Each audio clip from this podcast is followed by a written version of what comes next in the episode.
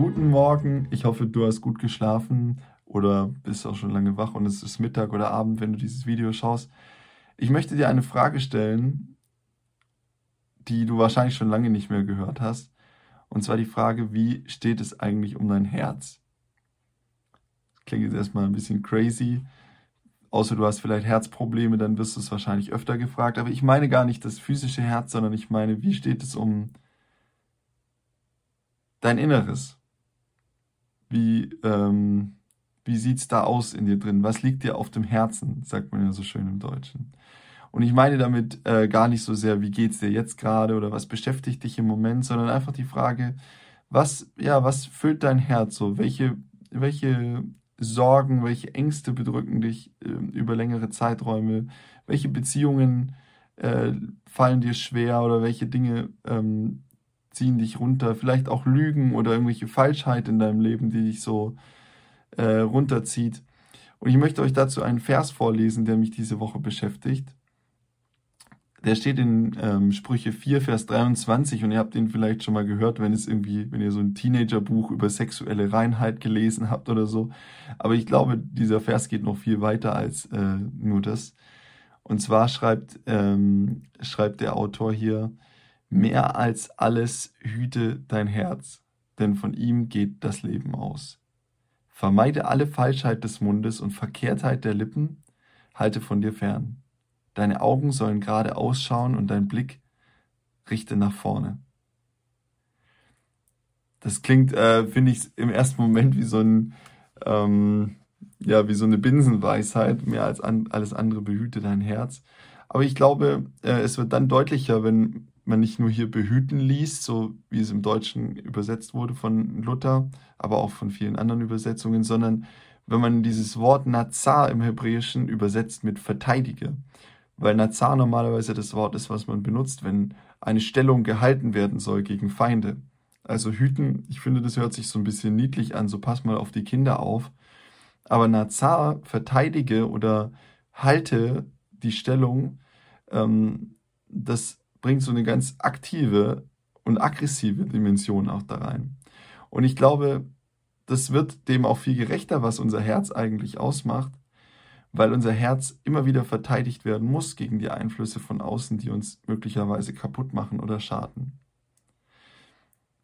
Ich weiß nicht, wie es dir heute geht, wie du auf diese Frage geantwortet hast, aber ich möchte so ein paar Ideen dir geben, was, was vielleicht so ein Angriff auf dein Herz sein könnte. Und ich denke, ein ganz großer Bereich sind Beziehungen. Vielleicht hast du eine Freundschaft, vielleicht hast du einen Chef oder irgendwelche Arbeitskollegen, vielleicht hast du einen Partner, den du eigentlich liebst, mit dem es dir eigentlich gut geht, aber wo es Dinge gibt in eurer Beziehung, die ziehen dich einfach runter, die machen dir das Herz schwer. Oder vielleicht gibt es Situationen, wo du dich in eine Lüge irgendwie verwickelt hast. Vielleicht gibt es Abhängigkeiten, die dir schaden, die dir nicht gut tun. Und alle diese Dinge können, glaube ich, gemeint sein, wenn wir über die Reinheit des Herzens sprechen. Reinheit, das hat mich so gleich erinnert an äh, Matthäus 5, Vers 8, wo Jesus in der Bergpredigt sagt, selig sind die reinen Herzen sind, denn sie werden Gott schauen. Das hat mich als Jugendlicher immer ganz unter Druck gesetzt, äh, weil ich dachte, ich muss versuchen, mein Herz irgendwie rein zu halten. Ich muss irgendwie versuchen, äh, so, so, ja, möglichst alles, was mich irgendwie bedrückt, äh, abzugeben an Gott, alle, alles, was ich äh, falsch gemacht habe, sofort zu beichten und irgendwie wieder gerade zu biegen, damit ich irgendwie die Möglichkeit habe, mal Gott äh, zu sehen oder zu erfahren. Und ich glaube, das ist aber gar nicht hiermit gemeint. Also im ersten, zum ersten muss ich sagen, die Bergpredigt ist ja nicht als Anweisung an die Leute gemeint, wie sie sich verhalten sollen, zumindest nicht in erster Linie, sondern es ist einfach eine eine Darstellung von Jesus, was im Reich Gottes besonders viel wert ist, was vielleicht nach unseren menschlichen Maßstäben gar nicht so viel wert ist. Und Jesus sagt hier, ich übersetze nicht so gerne selig, sondern ich würde lieber übersetzen, glücklich kann man alle nennen, die ein reines Herz haben. Oder freuen können sich alle, die ein reines Herz haben. Das heißt gar nicht so sehr, jeder muss jetzt ähm, sich wahnsinnig anstrengen, ein reines Herz zu bekommen, sondern es ist einfach wahnsinnig erstrebenswert und schön, ein reines Herz zu haben. Und dazu will ich euch heute ermutigen oder dich heute ermutigen, dass du in deinem Herzen aufräumst, dass du diesen, dieses Nazar, verteidige dein Herz ernst nimmst und dass du Platz schaffst für die Dinge, für die du dir vielleicht gar keinen Platz erlaubt hast. Ja, für, dass du Dinge beseitigst und rausschmeißt aus deinem Herzen, die da eigentlich gar keinen Platz haben und die dich schon lange fertig machen und runterziehen. Und dass du ähm, vielleicht in Beziehungen zu Menschen, die dir wichtig sind, Grenzen setzt, die dein Herz schützen.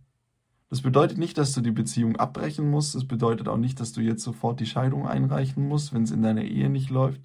Sondern es bedeutet, dass du auch in Beziehungen, aber auch in anderen Bereichen deines Lebens Grenzen setzen darfst, die dein Herz schützen. Und es hat nichts damit zu tun, Menschen äh, egoistisch zu sein oder Menschen ausstoßen zu wollen aus deinem Leben oder dich nur um dich selber zu drehen, sondern ich glaube, es hat damit zu tun, zu ermöglichen, dass aus uns Leben sprudelt. Das klingt jetzt so ganz theologisch und abstrakt, aber ich glaube, es ist tatsächlich so, dass ähm, Gottes Wille ist, dass wir das Leben in Fülle haben. So sagt es auch Jesus später. Und das Leben in Fülle können wir nur dann selbst erleben und aber auch nach außen verkörpern, wenn unser Herz genug Platz zum Atmen hat. Wenn unser Herz nicht belastet ist von so vielen Dingen, die uns gefangen nehmen, die uns einwickeln. Und wenn wir unser Herz wirklich aktiv verteidigen und Dinge rausschmeißen, die da nicht hingehören. Und nur dann können wir auch das Leben ähm, an andere Menschen weitergeben, dass sie ähm, uns als Bereicherung erleben und nicht nur als Nervenbündel, die die ganze Zeit äh, damit beschäftigt sind, irgendwie die Bedürfnisse von anderen zu erfüllen.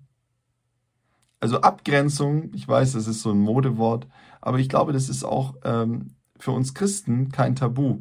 Abgrenzung bedeutet nicht, ich mache jetzt nur noch, was ich möchte, sondern Abgrenzung heißt, ich schaffe Platz für die Dinge, die Gott in mich hineingelegt hat und mit denen ich andere Menschen bereichern kann. Ganz zum Schluss möchte ich euch aus Psalm 51, Vers 12 vorlesen und das ist mein Gebet für euch und für mich heute Morgen. Schaffe in mir Gott ein reines Herz und gib mir einen neuen beständigen Geist. Wir müssen nämlich diese Verteidigung von unserem Herzen nicht aus eigener Kraft schaffen, nicht alleine schaffen. Wir müssen nur Gott erlauben, unser Herz zu reinigen oder neu zu machen. Wir müssen Gott erlauben, dass er uns auf die Dinge hinweist, die uns nicht gut tun. Und wir müssen bereit sind, äh, wir müssen bereit sein, ähm, Gott diese Räume auch äh, aufräumen zu lassen. So schmerzhaft das vielleicht manchmal auch sein kann, gewohnte Dinge loszulassen, so schmerzhaft es auch manchmal sein kann, aus schmerzhaften und zerstörerischen Beziehungen auszubrechen, so sehr glaube ich, dass es uns letztendlich in die Freiheit führt und, ähm, und uns das Leben in Fülle schenken kann. Es war jetzt eine tiefe Botschaft für diesen Morgen, vielleicht ein bisschen zu tief, aber ich hoffe, dass es was in euch auslöst und dass ihr was damit anfangen könnt. Und ich würde mich freuen, wenn ihr mir ähm, Feedback dazu gebt, was ihr dazu denkt und wie ihr das gerade erlebt, dieses Thema in eurem Leben. Gottes Segen wünsche ich euch für dieses Wochenende und für die nächste Woche.